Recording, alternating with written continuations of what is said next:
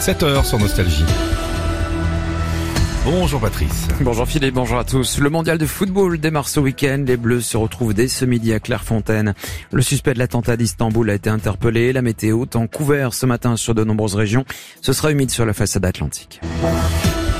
La Coupe du Monde de football débute déjà ce week-end au Qatar. Match d'ouverture entre le pays organisateur et l'Équateur dimanche à 17h. En France, on jouait la 15e journée de championnat ce week-end. Marseille a arraché la victoire 3-2 face à Monaco hier soir. Strasbourg et Lorient se sont neutralisés un partout. Paris a écrasé Auxerre 5-0. C'était les derniers matchs avant ceux du mondial. Désormais, les internationaux rejoignent leur sélection. Pour les Bleus, l'aventure débute officiellement aujourd'hui à Clairefontaine. Précision d'Émilie Joubert.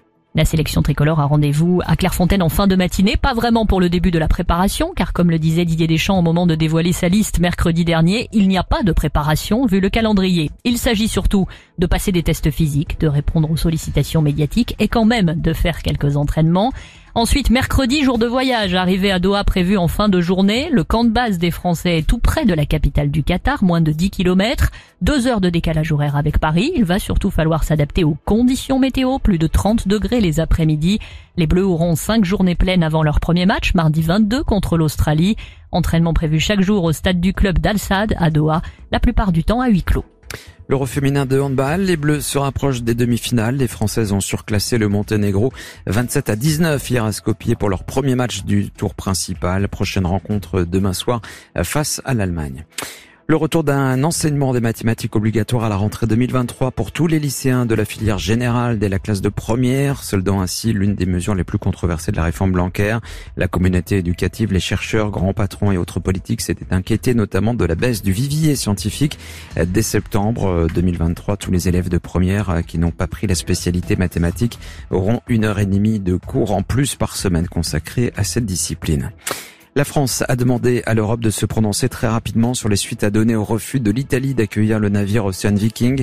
230 migrants étaient à bord. Vendredi, le bateau humanitaire de l'ONG SOS Méditerranée opérant au large de la Libye a débarqué à Toulon des rescapés. Un accueil exceptionnel par devoir d'humanité, précise le ministre de l'Intérieur Gérald Darmanin. Le droit maritime prévoyant en principe que ce débarquement ait lieu plus près de la zone de secours entre Libye et Italie. Dans la Manche, plusieurs dizaines de migrants qui tentaient de rejoindre l'Angleterre à bord d'embarcations de fortune ont été secourus depuis vendredi au large des côtes françaises. Ce week-end, de nombreuses tentatives de traversée ont été effectuées. Un projet de loi portant des moyens pour la sécurité sera débattu à l'Assemblée ce lundi. Ce texte d'orientation et de programmation du ministère de l'Intérieur prévoit 15 milliards d'euros supplémentaires sur 5 ans.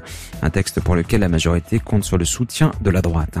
Les suites de l'effondrement de deux immeubles mitoyens de trois étages samedi matin dans le centre-ville de Lille. Après des heures de recherche, les pompiers ont retrouvé une personne sans vie sous les gravats. Tout laisse à penser qu'il s'agit bien du médecin psychiatre qui été porté disparu. Une enquête ouverte samedi pour mise en danger de la vie d'autrui a été élargie au chef d'homicide involontaire. Le ministre délégué au logement se rendra à Lille ce lundi. Au moins six morts, des dizaines de blessés dans un attentat dimanche à Istanbul en Turquie. L'attaque a visé une, une, artère commerçante très fréquentée. Le régime désigne les Kurdes du PKK derrière cet attentat. Le ministre de l'Intérieur turc a annoncé l'arrestation d'une vingtaine de suspects, dont la personne qui aurait placé la bombe. Mettre fin à la guerre en Ukraine, cela constituerait le meilleur moyen de répondre aux difficultés de l'économie mondiale. C'est ce qu'annonce la secrétaire américaine au Trésor. La météo, ciel gris avec des averses ce matin sur l'ouest du pays, temps plus calme ailleurs, mais le ciel sera de plus en plus nuageux au fil des heures. Les températures 9 à 20 degrés pour le maximal, 13 à Nancy, 16 à Lyon, il fera 18 à Toulouse.